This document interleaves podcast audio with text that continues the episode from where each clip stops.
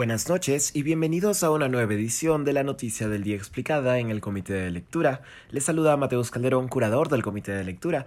El actual ministro del Interior, Dimitri Senmache, acudió al Congreso para responder por la fuga de Juan Silva, ex titular del Ministerio de Transportes y Comunicaciones, envuelto en una presunta red de corrupción.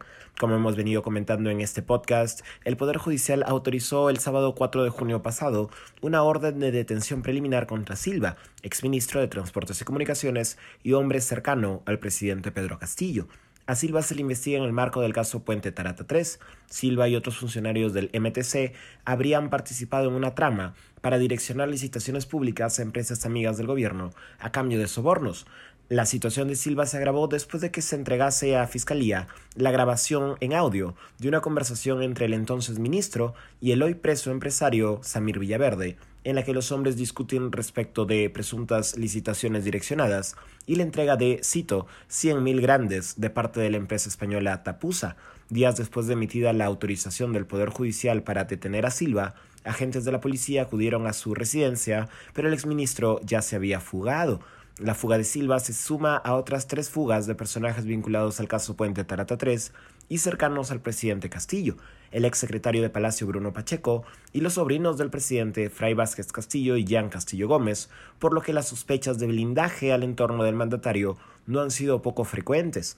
Originalmente el ministro del Interior Dimitri Senmache restó gravedad a la fuga de Silva y negó responsabilidad en la misma, declarando que, cito, el ministro no se va a parar a buscarlo y que él no es, cito una vez más, el que va a permanecer en la puerta de su domicilio para ver si sale o no sale la persona.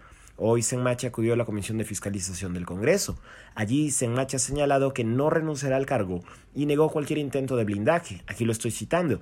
En ningún momento en mi gestión hay una sola orden, dicho o muestra que se ha querido esconder a alguien.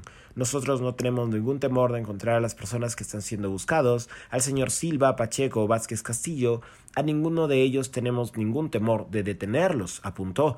Además, Enmache puso la responsabilidad sobre el Ministerio Público, organismo que dirige la investigación. Aquí una vez más lo estoy citando.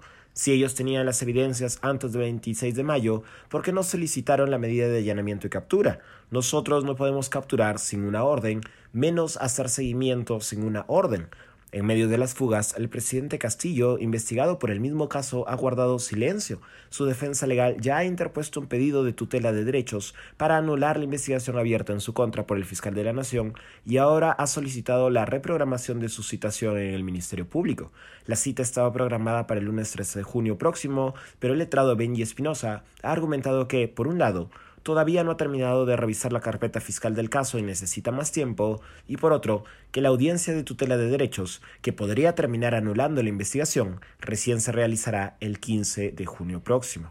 Eso ha sido todo por hoy. Se despide Mateus Calderón. Nos vemos el domingo en Comité de Domingo. Que tengan un buen fin de semana.